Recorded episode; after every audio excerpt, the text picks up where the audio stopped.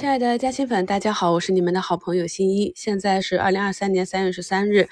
下午两点十分。今天呢，依旧是数字经济啊，数字中国领涨市场。我关注的这个数字经济板块里面，慢慢的增加到了五十多只个股啊，目前只有易华路还是一个绿盘的状况啊。今天板块内的很多个股呢，又是一个大涨的状态。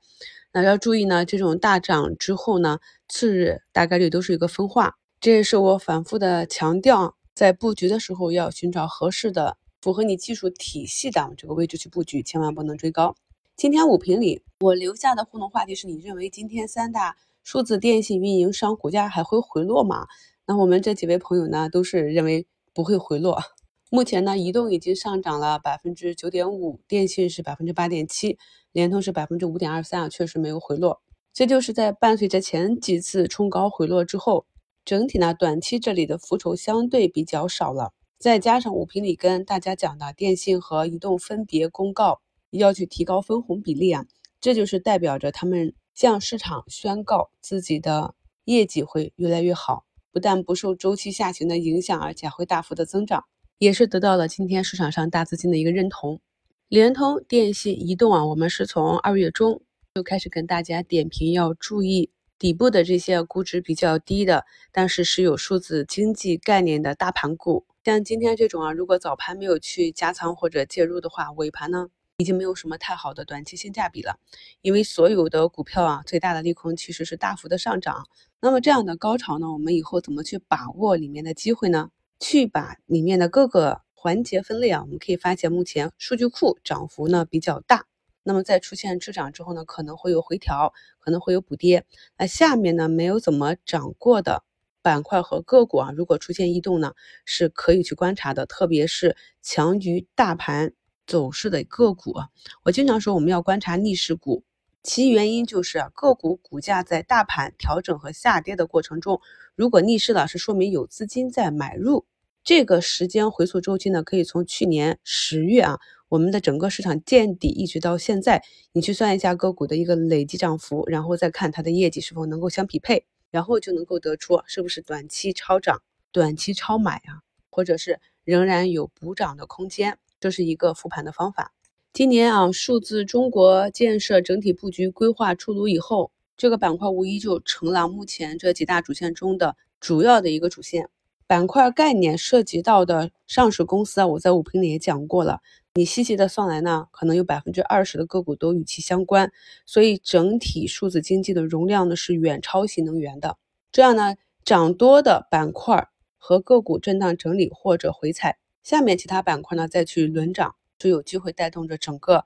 数字经济板块呢慢慢的渐行渐远。五评里呢也跟大家讲了，这个猪毛哈好像是又接近了前低附近啊，有止跌的迹象啊。中午呢有华创农业点评啊，非疫或卷土重来，新周期将至，声称啊新周期即将开启，猪价长期均值已经抬高至二十元每公斤以上。企业未来比拼的主要是种猪、母猪的养殖能力，所以呢这个猪企里面的新五丰啊，下午呢是一度的摸板。虽然呢，我们已经讲了一两个月的这个数字经济了，但是还是有一些朋友没赶上。现在也是非常的难，不知道该是去继续坚守自己原来看好的一些板块和个股，还是呢此刻把自己手中的个股割了，然后去追涨。今天呢，给大家讲一个止损要趁早的案例啊。大家看一下图二，这个是全峰汽车，因为在前期的老赛道实在是跌的比较久啊，所以我也去找了一个。相对来讲，已经从底部走出两波的这样一个小汽车啊，它的整体市值只有五十多亿嘛。学过嘉兴圈课程的朋友呢，去看一下这个图，你会发现是标准的高胜率买点啊。在底部出现第一个放量阳线之后呢，次日的低开呢，我就沿着均线去低吸，当日呢是有五六个点的浮盈打底的，哎，但是呢这个阳线顶到上方的压力位之后没有突破，次日呢就是一个小阴线。那我呢是进行了一笔买入之后，想等待机会做差价，但是没有成功，然后就没有再动啊。观察了两天之后，股价呢就持续的走弱，并且呢出现向下跳空的缺口，那么就按照我自己的技术体系做了一笔出局。那么自我出局到现在呢，股价又跌了将近二十个点，分时也给大家画出来了，这是盘前就有的计划，如果不能够。在竞价和开盘几分钟强势向上攻补缺的话呢，那就宣告整个趋势强转弱。所以呢，我反复的强调，什么叫带损测试？如果呢你没有一个中长期啊去坚定持股股权投资的这样一个计划的话，在任何位置去买入都是要带好一个出局计划的，遵守纪律，按计划出局，这样呢才能真正的做到斩断亏损。而在三月九日的收评里啊，给大家贴了图一啊，底部业绩布局加趋势持股。当时举的案例是中科曙光，也在当日的互动里问大家是否能够持股啊，结果大多数的朋友都是拿不住。尽管呢，股价的走势始终没有有效的破位，这就是很多散户的问题了。下跌的时候呢，趋势走弱的时候无法做到按纪律出局。尽管呢，我们已经学习了持股的口诀，但是在股价上涨的波动中呢，又拿不住底仓，这样怎么能做到斩断亏损，让利润奔跑呢？趁着我们的市场呢还在震荡阶段。市场整个大的主升还没有来到，真心的希望朋友们能够复盘一下近两三个月你的操作啊，想一想怎样才能够做到让我们中长期，如果真的有一轮大的行情到来，我们都能够收获相应的投资回报。呃，重仓在其他板块的朋友呢，也不用太过悲观。那目前呢，可以看到像八八五七六幺这个超级品牌呢，经过了六连跌之后呢，今天是一根阳线，慢慢的往回走。与此相对应的各个板块的龙头，比如说像顺丰啊、分众啊、中免、金山办公、同仁堂、青岛啤酒、海天味业、格力电器、公牛、晨光这些各个板块的龙头呢，也是经过了阴跌之后呢，今天都有止跌企稳的迹象。所以后期呢，就看一下。有没有资金呢？从这个短期涨幅比较大的 数字经济的这个板块呢，慢慢的回流出来，分流出来。在整体的持股上呢，还是要以趋势持股为主啊。趋势持股主要就是表现在，如果你开仓正确，股价向上行的话，按照你的持股口诀去持有啊，直到这个趋势上涨的趋势变缓或者开始发生变化。下跌也是一样的，就像我图二里的，或者是走弱了，直接按计划。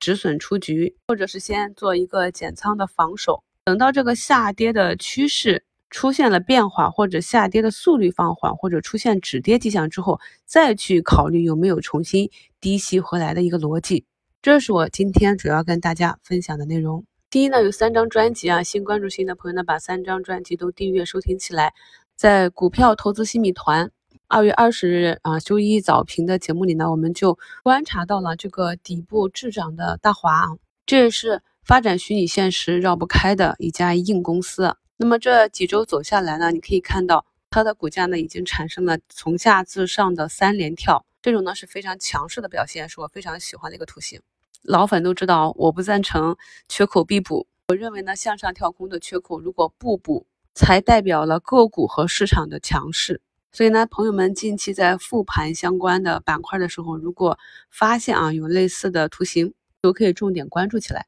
其实呢，个股的事情呢，大家不应该是频繁的去问该不该买，要不要换。关于板块和个股呢，我们都分析的比较清楚了。市场的主线呢，也是讲的非常的明晰。然后就是布局和出局以及持仓的技术呢，在过去的心理课程中也都是有非常详细的讲解。希望呢，朋友们能够自己总结，自己做决定，由我来给大家去分析啊市场的一个大的方向，而具体细节的策略呢，朋友们按照自己的具体的资金情况去制定。目前啊，我观察到的这个数字经济有异动啊，表现比较好的个股呢，已经有五十多家了。稍后呢，也给大家去更新到我们三月八日那个加精的帖子里，链接呢会。给大家发到本节目的置顶评论中啊，朋友们可以去收藏一下。收藏之后呢，就在你专享提问啊，我的发帖那里就可以看到收藏。朋友们呢要知道啊，从成交量或者从图形能够基本的看懂哪一些股价走的比较强势，然后再从题材